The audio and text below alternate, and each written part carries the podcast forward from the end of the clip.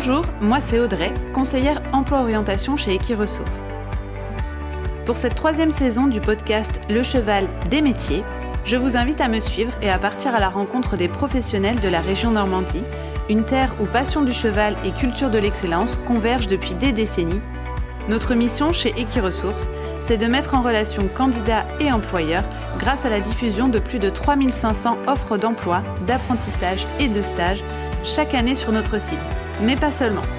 Rattachée à l'IFCE, notre équipe s'investit pleinement auprès de l'Observatoire des métiers et des formations de la filière équine, qui mène un travail d'analyse des tendances de l'emploi et de la formation, mais aussi auprès du Conseil de l'emploi et de la formation, réunissant l'ensemble des acteurs de la filière équine.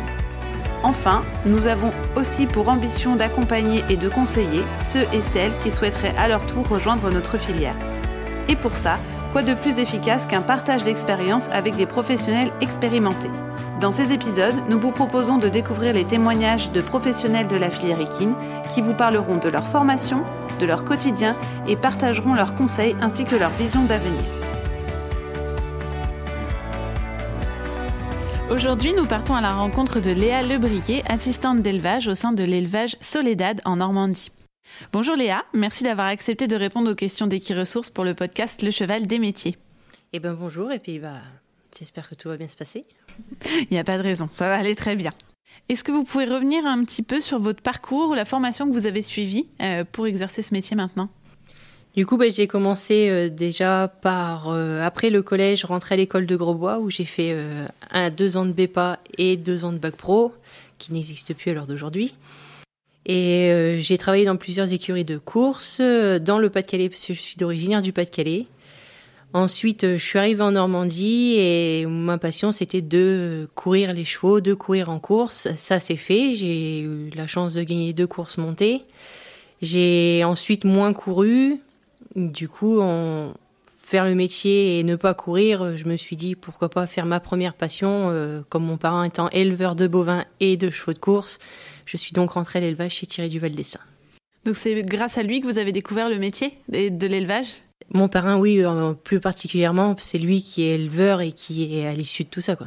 Qui vous a un peu donné le virus. Voilà. C'est avec lui que vous avez appris euh, un petit peu justement euh, les peut-être les ficelles de l'élevage et un petit peu quel cheval croiser avec quel autre cheval et pourquoi, etc. Ou est-ce que vous avez suivi une formation particulière?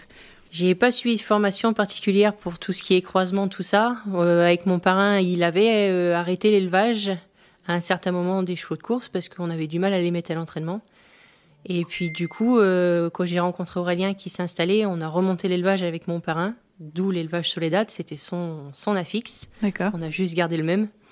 Et du coup, après les croisements, on apprend surtout en parlant aux entraîneurs, aux autres éleveurs et en connaissant nos juments, maintenant qu'on les entraîne, c'est plus facile. Du coup, euh, ça s'est fait comme ça. Euh, on apprend tous les jours, on apprend. On continuera à apprendre tous les jours. C'est ça qui est beau dans ce métier, c'est qu'on sait rien. Et du coup, vous continuez toujours à driver les chevaux le matin, à les entraîner? Oui, j'ai jamais arrêté. J'ai jamais été vraiment dans un haras où on faisait que de l'élevage. Je suis passée chez Thierry Duval d'Estaing pendant deux ans et demi où je continuais à atteler le matin. Et à l'heure d'aujourd'hui, ça fait euh, un peu plus de six ans que je suis chez Pierre Belloche et j'attelle toujours tous les matins.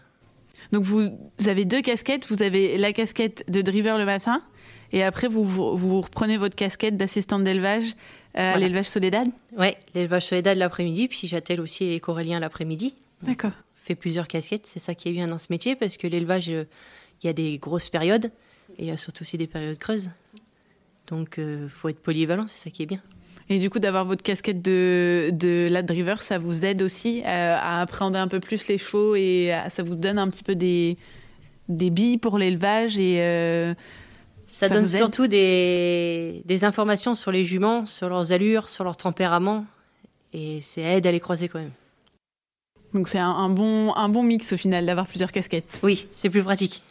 Est-ce que euh, vos, deux métiers, du coup vos deux casquettes, euh, recrutent? Est-ce que ça a été facile pour vous de trouver euh, un emploi en sortie de formation après l'école de Grosbois? Ah oui. Ah oui, c'est un métier qui recrute beaucoup. Dans l'élevage comme dans l'entraînement, on est censé en train de chercher après du personnel, que ce soit salarié ou apprenti. Après, ça reste un métier de passion, hein, ça reste un métier physique. Faut, faut aimer pour pouvoir le faire. Hein. Et justement, pour vous, quelles sont les qualités nécessaires pour faire euh, ces métiers-là, ces deux métiers euh, auprès des chevaux? Ah, Déjà, il faut bien connaître le milieu du cheval. Il faut savoir que le métier, euh, bah, il y a des contraintes. Hein. Et les chevaux, bah, le week-end, ils mangent aussi. Et il faut être présent pour eux, même en période de poulinage. Mais après, pour la deuxième casquette, les chevaux de course, ben, ils vont course le week-end. Et puis ils mangent aussi le week-end. Et ils mangent aussi le week-end. Mais à côté de ça, euh, oui, il faut, faut, être assez rigoureux et savoir qu'il euh, y a beaucoup d'argent en jeu parce que les chevaux valent de l'argent. Quoi. Mais à côté de ça, à partir du moment où on est rigoureux, volontaire, ça se passe bien en général. Et où on aime les chevaux. Et surtout aimer les chevaux. Et rester dehors. Euh, est-ce que vous pouvez du coup nous décrire un peu une journée classique euh, quand vous répondez pas à notre podcast, euh, qu'on vient pas vous embêter?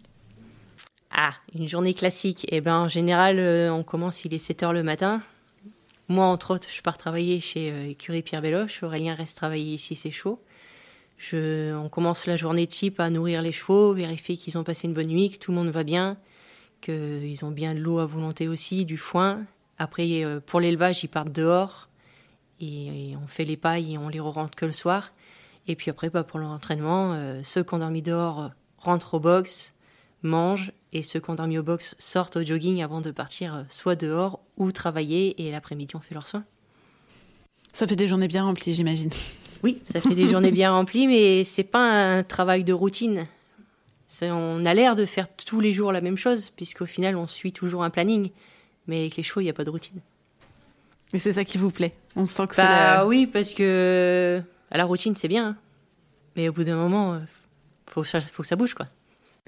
Est-ce que du coup, euh, tu peux un petit peu nous dire, nous raconter comment ça se passe plutôt une journée euh, classique en pleine période de poulinage? En période de poulinage, oui, c'est un peu plus différent parce que bon, déjà les poulains, les trois quarts naissent la nuit, et puis après, bah, la journée, c'est une petite surveillance de tous les demi-heures ou tous les trois quarts d'heure de venir les voir, s'ils se lèvent bien, s'ils boivent bien, si maman est contente d'avoir son poulain et qu'elle l'accepte bien.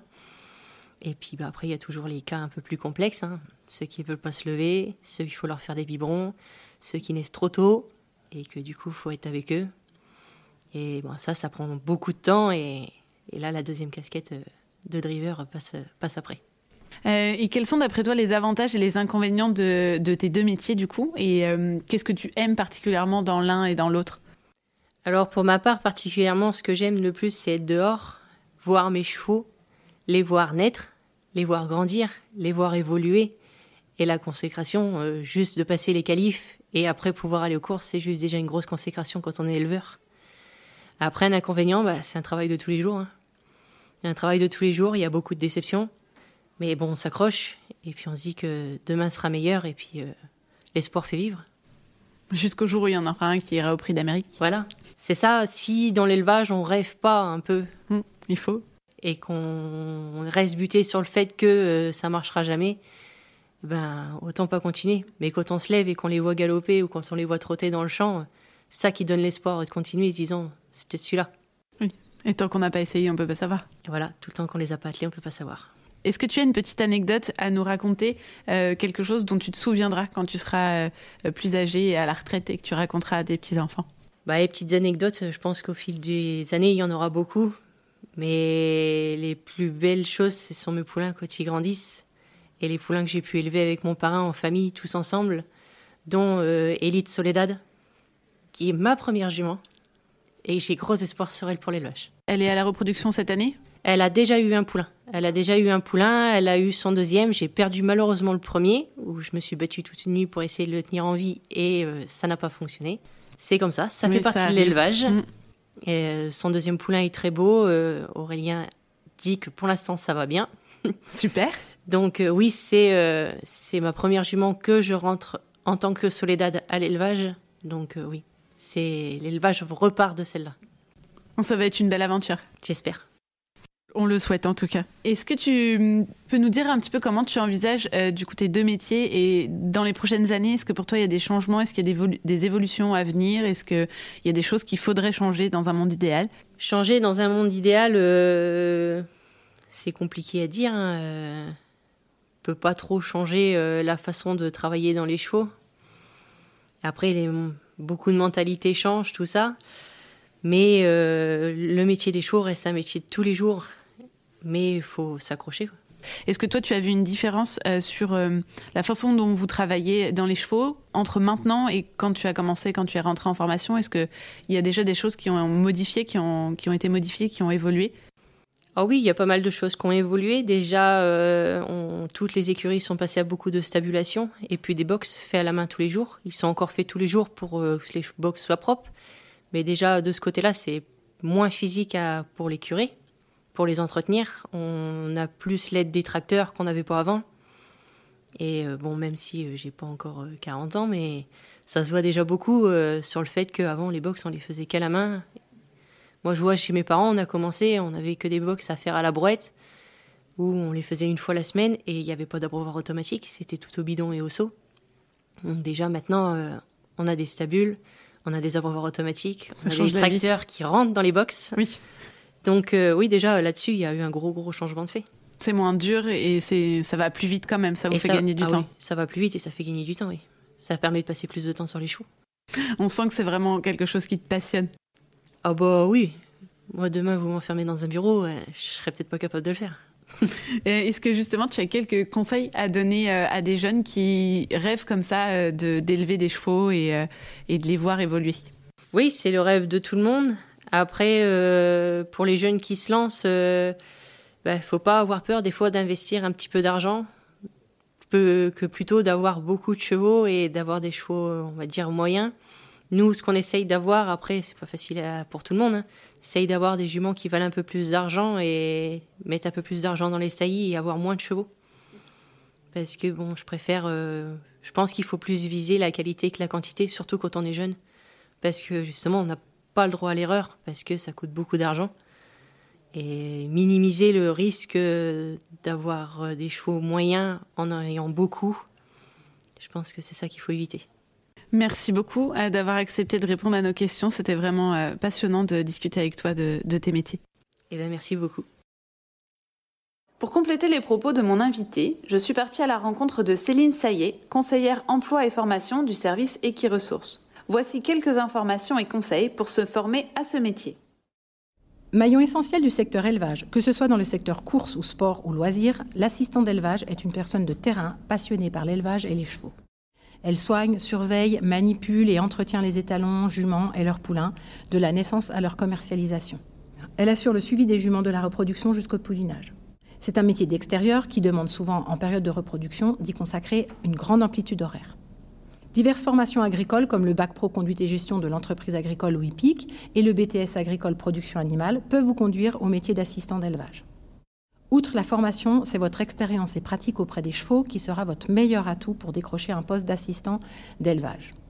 Il est donc important de bien choisir ces lieux de stage lors de vos formations car l'expérience sur le terrain sera primordiale. Pour être assistant d'élevage, il faut faire preuve d'un grand sens de l'observation, de patience et aimer travailler en extérieur par tous les temps. Si vous présentez ces qualités et que vous préférez faire naître et élever des chevaux plutôt que de les monter, ce métier est fait pour vous. Un peu plus d'une centaine d'offres d'assistants d'élevage est diffusée en moyenne chaque année sur le site d'Equiresources.